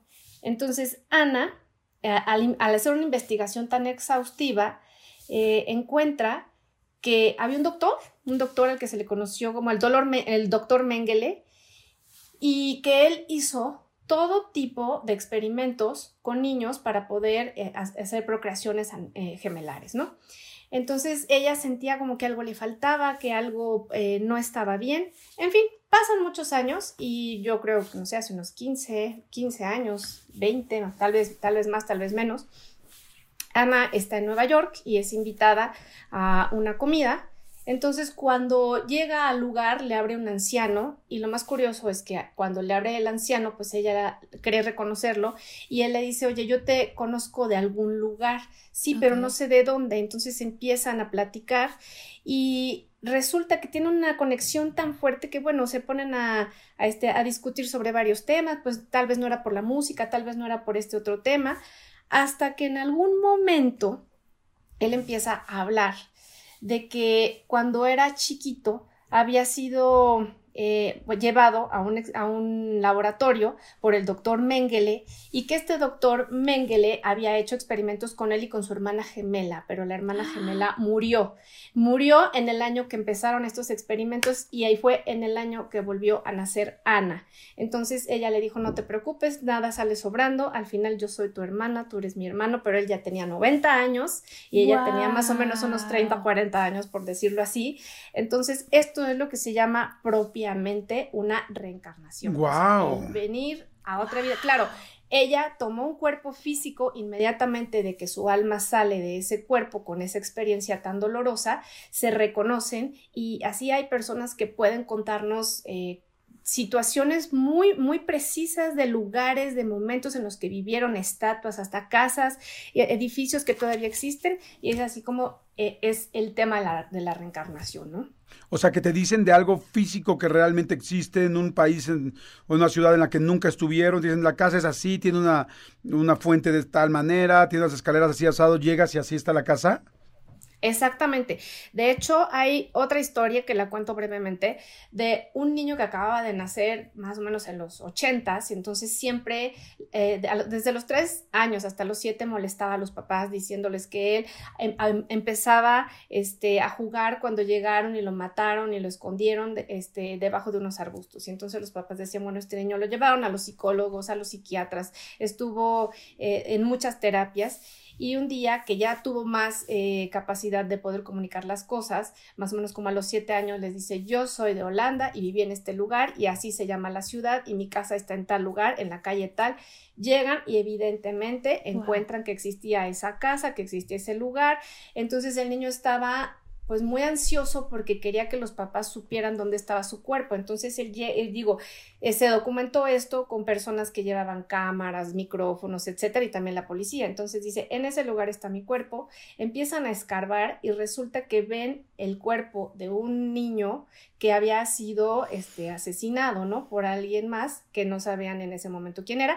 Entonces buscan en los archivos y se dan cuenta que eh, efectivamente ese niño había muerto hace unos 15 años, regresó eBay Motors es tu socio seguro. Con trabajo, piezas nuevas y mucha pasión, transformaste una carrocería oxidada con 100.000 millas en un vehículo totalmente singular. Juegos de frenos, faros, lo que necesites, eBay Motors lo tiene. Con Guaranteed Fee de eBay, te aseguras que la pieza le quede a tu carro a la primera o se te devuelve tu dinero. Y a estos precios, quemas llantas y no dinero. Mantén vivo ese espíritu de Ride or Die, baby, en eBay Motors. ebaymotors.com. Solo para artículos elegibles se aplican restricciones casi luego, luego, o sea, el, alma de ese niño regresó en otro cuerpo, en, otro, en, otro, este, en otra vasija, y pudieron meter a la cárcel incluso a la persona que había eh, cometido este, este eh, asesinato, ¿no? ¡Guau! Qué impresionante, creo que yo había escuchado esa historia. Sí, sí, salió en la televisión y todo, sí. Que sí, fue muy documentado. Que, el niño tenía, incluso él, en la vida en la que ahora está encarnado, tenía él una cicatriz en la, un, un en la cabeza un lunar en la cabeza y que se supone que él decía que ahí le habían pegado con un hacha o con un palo y que cuando lo habían matado. Y cuando vieron el cuerpo, eh, eh, o sea, bueno, no el cuerpo porque ya era un esqueleto, el esqueleto tenía en el cráneo, justo machando su lunar, la cicatriz, este, ¿cómo se llama? La fractura del Exactamente. Así como lo dices, así justamente ese detalle es muy importante porque a través de eso se dan cuenta que sí, era, eh, no era una coincidencia, sino que concordaba completamente con todo lo que el niño venía contando. Además venía contándolo en holandés, ni siquiera venía contándolo en el idioma donde estaban en el país y en el lugar, ¿no? Pero sí fue, fue algo que, que fue muy sonado. Entonces, bueno, eso es propiamente la reencarnación. Qué impactante. Sí, que de un espacio, que por ejemplo de este espacio eh, pasas a otro cuerpo, en otra vida, en otro lugar, en otro país, porque tienes algo que ir a hacer muy importante. Oye, porque eh, mira, para la gente escéptica, que siempre me gusta pensar que hay gente que no cree, pues o sea, ya ahorita que dijiste de que, o sea, que, que un caso legal y que un asesinato se resolvió en base a un, pues a una reencarnación o a un sí, a, lo, a las pruebas de una, sí, a las pruebas de una reencarnación, entonces ya es algo muy serio. Y eso era como la primera pregunta que te quería hacer. Si, si estaba documentado científicamente que existe la reencarnación o no, o, aunque esto, pues esto es pues, más que científico, o sea, no sé si más que científico, sino más bien es como más normal, o sea, ya un rollo de algo legal. Sí. Sí, de poder resolver literal un asesinato que había pasado a lo mejor hace unos 10 años y este niño nace, tal, eh, sí, creo que era en Europa del Este, entonces este niño pues nace, no sé, tal vez a unos mil o, ochocientos kilómetros del lugar y esto fue lo que permitió que, ante la insistencia de él con sus padres de que lo llevaran y que fue tanto lo que... Eh, los llevó a ellos a hablarle a la prensa que efectivamente se, documentó de una manera este, muy precisa y se pudo llevar a la cárcel a esta persona. O sea, sí tuvo un, este, una consecuencia. Sí, claro, qué impresionante, porque además lo que yo sabía es que ya estando esta persona en la cárcel, el niño lo perdonó. O sea, sabiendo que él lo había matado en su otra vida, le dijo, yo te perdono. O sea, Qué fuerte. Hay un caso. Ah, pues sí, porque regresó. Pues por eso lo perdonamos. sí. pero a ver si lo hubiera perdonado, si no hubiera regresado. Jordi. Hay otro caso de un chavito que es súper sonado también, que empezó él a tener recuerdos de, de que él dibujaba unos, unas avionetas y unos aviones este, de Vietnam, ¿no? O sea, él dibujaba, dibujaba, dibujaba y decía, jugaba que era soldado y jugaba que, eh, que, estos aviones y así. Entonces los papás se les hacía muy chistoso porque de repente él mencionaba un lugar muy específico, muy seguido y él decía, es que en ese lugar es donde yo me morí. Y los papás son papás que no son religiosos, no creen en otras vidas, son más bien agnósticos. Este, Y el niño insistía, insistía y finalmente un día lo llevan a un museo, ah, porque le encantan los aviones, lo llevan al museo de, de los aviones de guerra de Estados Unidos y empieza a ver los aviones y encuentra este avión en específico y el niñito de cuatro años de edad se sabía todas las partes del avión. ¿Cómo o sea, nombres de cosas que pues ¿no? O sea, tú y yo no sabemos hélice, ¿no? Pero él sabía propela no sé qué, con la no sé cuánto, o sea, se sabía todas las partes y los papás así de, ¿qué es esto? Y él decía, es que es mi avión, ese es mi avión, ese es el que yo volaba. Y entonces él empieza a contar esta historia de que él, se, o sea, que iba volando y que hubo una explosión y que él cayó, ¿no? Y entonces el papá se le ocurre agarrar un mapa mundial de cuenta y empezar a revisar como bueno, no mapa mundo, pero una enciclopedia, con una enciclopedia empezar a revisar a ver dónde está este lugar que tanto menciona mi hijo. Y entonces encontró que estaba en la costa, en un lugar, en Vietnam, ta, ta, ta, y entonces le enseñó una foto, había una foto en blanco y negro, al hijo y le dijo, es aquí, y dijo, papá, ahí es donde yo me morí. Pasa el tiempo y hacen una cosa este, que hacen aquí en Estados Unidos, que festejan a los veteranos de guerra y entonces llevan a estos veteranos a este, a este, a este evento y entonces dijeron vamos a llevar a nuestro, a nuestro este, hijo, porque además él jugaba tipo con G.I. Joes y así, y tenía sus amiguitos de los G.I. Joes, tenían nombres específicos, ¿no? Haz de cuenta, este, Smithen y eh, no sé, ¿no? cualquier otro.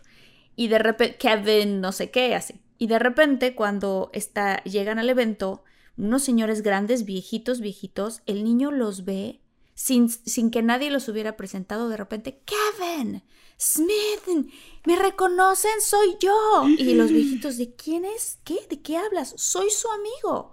Yo soy su amigo. Nosotros éramos de la tropa tal, no sé qué. Y le empieza a contar al niño. Y los señores, mira, hasta se me pone la piel chinita también. cuando Georgette contó su historia. Los señores dijeron, no puede ser. ¿Cómo se sabe los nombres de todos nosotros y, y entonces finalmente los papás dijeron es que él dice que él recuerda. Y entonces él cuenta cómo se murió y los amigos dijeron efectivamente así fue como murió nuestro amigo John. Entonces abrazaron al niñito y el niñito les dice, los he extrañado muchísimo. Me da mucho gusto verlos otra vez. Puf, o sea, impresionante. No juegues. Impresionante. Oye, Jordi, pues de alguna manera yo cada vez que te presento, pues tú también tuviste algo así, porque yo me acuerdo que tú me contaste y lo conté aquí en el mismo, en algún episodio de Todo un Mucho, a los muchólogos, que tú de chiquita decías, cuando veías en la tele el Tíbet o no sé dónde, decías, yo vivía ahí, yo vivía ahí, yo vivía ahí, hasta que finalmente mandaron una carta a los lamas y, y, tú escribiste una carta completamente en tibetano sin nunca haber estado ahí, ¿no? O sea, ¿esto tendría que ver con la reencarnación? Sí, justamente que estas cosas que en apariencia pueden ser necedades o situaciones que incluso cuando las presenta un niño pequeño, tus padres pueden decir, ya estoy harta de, esta, de la imaginación de este niño o de esta niña, es efectivamente un recuerdo que puede ser de la vida eh, anterior o de muchas otras atrás, pero que fue algo que te marcó, simbólico y que tiene que ver con un momento en el que una de dos, o al momento de morir fue de una manera drástica, contundente y casi, casi como eh, sin oportunidad de despedirte de nadie, ¿no? Como cuando eh, lo que dice Martita, que explotó el avión, o bien cuando mueres en paz, mueres tranquilo y es la vida en la que se supone te acercas más a la manera y a la forma en la que alcanzaste la plenitud. Entonces sí, fue, fue justo esto lo que me sucedió, que recordaba el lugar, recordaba... Eh, pues no solamente la cuestión de tipo físico o ambiental, sino el idioma era como, como si lo estuviera solamente recordando y no se me hacía ajeno. Entonces, sí, tenía como este tipo de sensación que, pues qué bonito vivir en México y me caen muy bien mis papás y los quiero mucho, más bien los amo, pero yo tengo otra familia y soy de otro lugar. No me generaba ningún tipo de apego el estar aquí o el estar en otro lugar, sino que reconocía que venía de otro, de otro lugar también. Wow, oye, todas las personas, bueno, ya entendiendo primero pues qué es reencarnar y que efectivamente hay muchos casos, inclusive ya dijimos hasta legales, yo te preguntaba que si científicamente estaba comprobado. Sí, sí está comprobado porque esto, esto es algo muy interesante y justamente nos pasa eh, a, todos los seres humanos, o sea, no importa si lo recuerdas o no lo recuerdas, pero bueno, cuando nosotros venimos aquí, eh, llegamos por una sola cosa, porque en la vida anterior se nos olvidó a lo que veníamos. Entonces, normalmente estamos buscando a qué venimos y cuál es mi misión.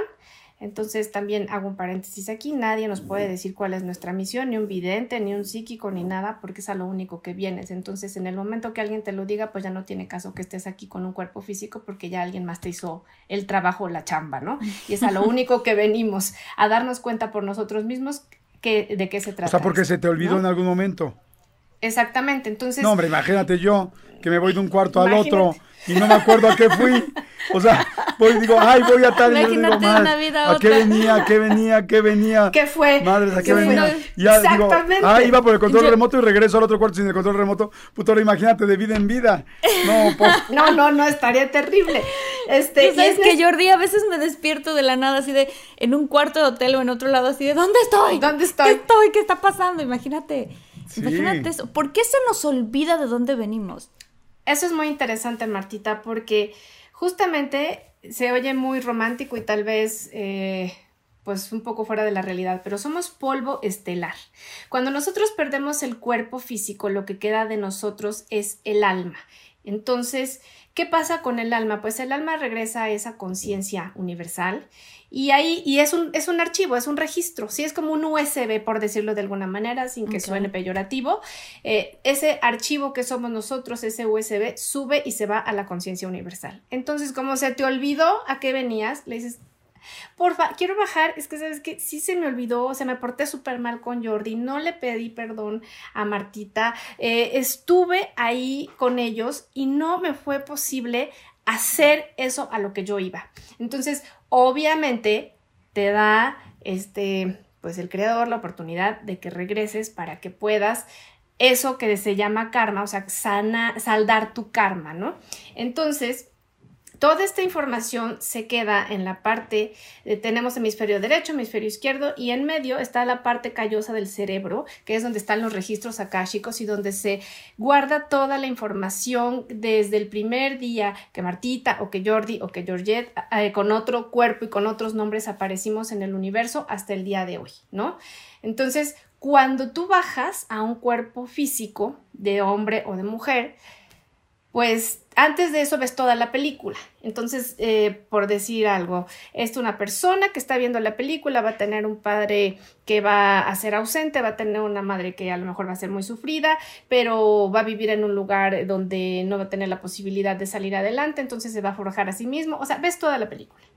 Pero en el momento que entras en el cuerpo físico, quedas inoculado. O sea, no te acuerdas absolutamente ni a qué venías, ni cómo, ni para qué. Entonces, lo que haces en el momento de crecer es generar a través de tus propios recursos esa capacidad de poder eh, hacer aquello a lo que veniste. De, vamos a decir, pues sería padrísimo no tener equivocaciones, pero si no, no aprenderíamos. Entonces, ¿qué pasa? Que cuando eh, tú llegas, pues estás en un lugar nuevo completamente, tienes una hoja en blanco, entonces puedes escribir la historia hacia la derecha, hacia la izquierda o quedarte en medio. Eh, depende de cada uno, que ese es el libre albedrío. Entonces es bien importante aquí porque no es que, voy a decirlo así, Dios me puso en una situación, no.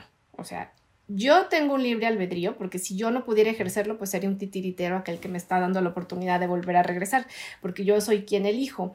Entonces, en el momento que yo puedo elegir, puedo eh, decidir si voy a hacer lo correcto o no. Y eso tendré que ver ya con cuestiones no de moral, porque la moral cambia en todas partes, eh, que es por ejemplo, si hace frío aquí, pues me pongo un abrigo, pero a lo mejor en Acapulco, pues está mal que te lo pongas y te llevan a un loquero, ¿no? Más bien con la ética, que es aquello que tú sabes en el fondo de tu corazón que está bien o que está mal y ha sido la misma siempre, es inamovible y evidentemente se maneja de una sola. Entonces, cuando llegas y vienes a esta vida, pues eso es ya justamente ahí la reencarnación. ¿A qué vienes? A hacer una reparación sobre todas las vidas o sobre tu vida anterior, misma que no te fue posible en la anterior llevar hasta el, lugar al que tú tenías que, a tu meta, ¿no? O sea, llegar a tu meta de pedir perdón, de, de, aprender algo que tal vez te fue imposible. Entonces, de eso se trata completamente el poder regresar y es comprobable porque, pues hay personas que no son médicos y que estudian, no sé, pedagogía, alguna otra cosa, pero de pronto saben hacer un torniquete, de pronto eh, pueden atender un parto en una situación de gravedad. Es decir, toda la información de aquello que no estudiaste o en lo que no te preparaste o que no aprendiste en esta vida, que tienes sin haberla estudiado, la traes desde otras vidas contigo y solamente se abre o se manifiesta posiblemente a la edad en que eras más fértil en otra vida para hacerlo o en cualquier momento que tu, eh, que tu registro akáshico pueda liberar eso para tu propia este, ayuda a nivel físico, emocional, mental o espiritual. Oye, y una pregunta, por ejemplo, si ya, o sea, si alguien llega, o sea, si un alma llega a este mundo o a esta vida y resuelve a qué venía y ya no deja nada pendiente, ya no vuelve a regresar esa alma, adiós. Ah, adiós, o sea, se va a otro plano diferente. Sí, porque eh, en ese momento descubre, eh, no sé si les ha tocado que a lo mejor en esta etapa hay muchos niños, 17, 8 años, no digo que todos, que dicen yo ya no quiero regresar. Porque como que de alguna manera les llega más rápido la información, también les pasa a muchos adultos que dicen, no, yo ya no quiero regresar, ya no quiero volver a experimentar dolor físico, emocional, mental, etcétera. Entonces, eh, ellos deciden que en el momento que ya terminaron de aprender, que vinieron, que esto es bien importante porque aquí hay una balanza, ¿no?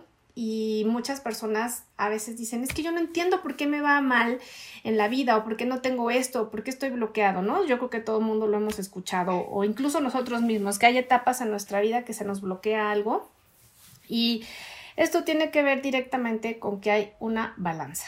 No sabemos en esta vida, porque no lo recordamos, pero sí sabemos cuando entramos en ese cuerpo, si lo que venimos es a cobrar algún daño anterior o a pagar algún daño que yo le hice a un tercero. Entonces, sí es bien importante saber si yo vine a cobrar o vine a pagar un daño o, alguna otra cosa en este, en este cuerpo físico. Oye, Georgia, ¿y hay manera de saber ese tipo de cosas? O sea, yo tengo dos preguntas. Una es esa. Y la otra es si yo había escuchado que uno viaja como en grupo de almas. O sea, que tienes como tu familia y tus amigos. En realidad, por ejemplo, yo quizás fui la mamá de mi hermana en otra vida Este, mi, mi exnovio fue mi esposa. O sea, como diferentes roles que jugamos todos. Entonces, este, bueno, pues esas son mis dos preguntas. Sí, hay unas muy, lo que me, me, preguntas es muy interesante porque, por ejemplo, cuando se habla de un karma colectivo, es decir, de personas, vamos a decir, de las Torres Gemelas, ¿sí? que murieron y que, que, algunas venían a hacer ese viaje, especialmente llegaron un día antes y estaban ahí en las Torres Gemelas y, y, pasó este accidente terrible. Bueno, son almas que se agrupan y que vienen tal vez de vidas anteriores de una peste negra o de alguna otra enfermedad en la que todos murieron de una manera, ya sea o por una enfermedad, en este caso eh, el corona, o en lo de las Torres Gemelas, en algún accidente eh, provocado en otro lugar en el mundo. Entonces sí son almas que se agrupan, viven a veces como familiares, como amigos, y, y a veces se separan para ir a cumplir con otro karma, con otras personas que no conoces en un lugar desconocido. Y por otro lado, eh, cuando tú eres, em, pues, no sé, más afecto a los temas espirituales y te metes más en las meditaciones y tal, pues logras eh, saber si esa persona era tu padre, tu madre o, al revés, ¿no? con tus familiares más cercanos. Y se da incluso esta manera eh, pues muy práctica en la que dices, es que mi, mi, hermana, la más grande, es la que se hace cargo de todo, ella es la que reserva los viajes, ella es la que va al súper, es decir, tiene una figura eh, de padre en, en, la familia, o sea, actúa como si fuera la energía masculina y la que se hace cargo, etcétera. Entonces, son temas que se van absorbiendo de vida a vida y a veces te toca ser el que obedece y a veces te toca ser el que da las órdenes, dependiendo de la circunstancia en la que se viva, ¿no?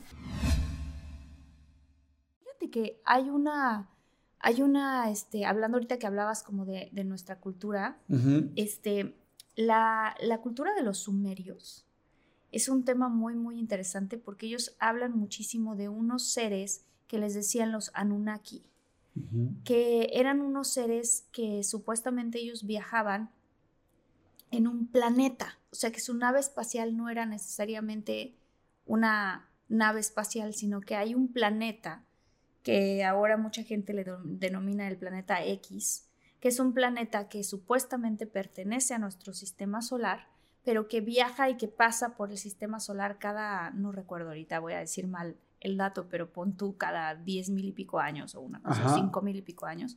Este, y que, y que ese planeta es un planeta muy grande y que se supone que cuando pasa cerca de nuestro sistema solar empieza a, empieza a ocasionar cambios climáticos en cada uno de los em, eh, planetas de nuestro sistema solar. Y que a cierto momento eh, se logra ver a partir de, un tiempo en el cielo, pero que muchas, muchos cambios este, geológicos han ocurrido porque es un planeta que mueve toda la gravedad de todos los planetas alrededor. Entonces, este, los sumerios decían que los Anunnakis son los que realmente llegaron a este planeta e iniciaron nuestra vida. O sea, que ellos eran grandes científicos y que encontraron, nos encontraron, digamos, como a los primates aquí y entonces ellos este, diseñaron con su ADN y el ADN de los primates una especie, una raza. Y supuestamente eh, hay algunos, este, gente que se dedica a estudiar esto, que tienen la teoría de que eh, ellos nos enseñaron a minar oro porque en el, en el planeta de ellos era necesario el oro para establecer su em, atmósfera. Que algo ellos habían hecho con su atmósfera que ahora requerían oro para poder restaurarla. Y entonces este, por eso es que supuestamente la raza humana se dedica a, desde el principio, de todos los metales que hay, el, oro es el más valioso y todas las economías del mundo se basan en el oro, este, y, o sea, como eh, que supuestamente lo traemos porque supuestamente nos lo inculcaron, eh, nos lo metieron en la, en la manera en la que nos empezaron a educar y que ellos son los que nos enseñaron a hacer las pirámides y que ellos son los que nos enseñaron un montón de cosas, dónde estaban y los astros y todas estas cosas. Entonces es muy interesante porque los sumerios también eran grandes astrónomos y tienen, eh, eh, son de las primeras civilizaciones que tienen perfectamente bien orientado el sol este, con respecto a Mercurio, Venus, Tierra, Marte, todos los planetas a las exactas distancias en las que hoy por hoy están, este, que es interesante pensar porque Cristóbal Colón, ¿no? En aquella época no se creía que la Tierra era redonda. Claro. Sin embargo, los sumerios lo saben desde hace muchísimos, muchísimos miles de años. Entonces, el chiste es que este, lo interesante de estos, este, ¿cómo les dicen? En inglés se dice rolls, que son unos como si fueran unos este, escritos, pero en piedra. Están hechos en piedra. Este, explican ellos y vienen los dibujos de cómo está el sistema solar. La diferencia entre ese sistema solar y el nuestro es que nos falta ese otro planeta.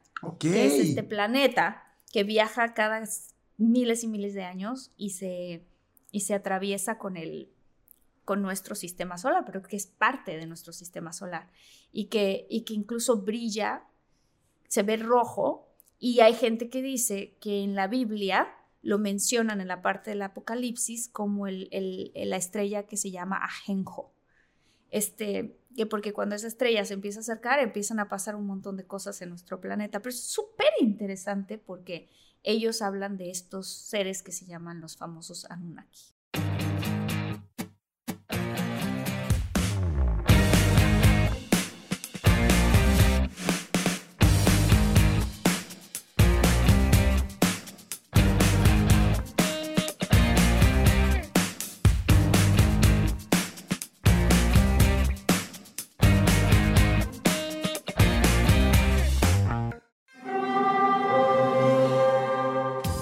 That? It's the call of the Crave. And when the Crave calls, you know what to do. Try the $5 Bacon Bundle, because the only thing better than a White Castle slider is a White Castle slider topped with crispy hickory smoked bacon. So pick any two of either the Bacon Cheese Slider, 1921 Bacon Cheese Slider, or Chicken Bacon Ranch Slider. And also get a small fry for just $5 with the $5 Bacon Bundle.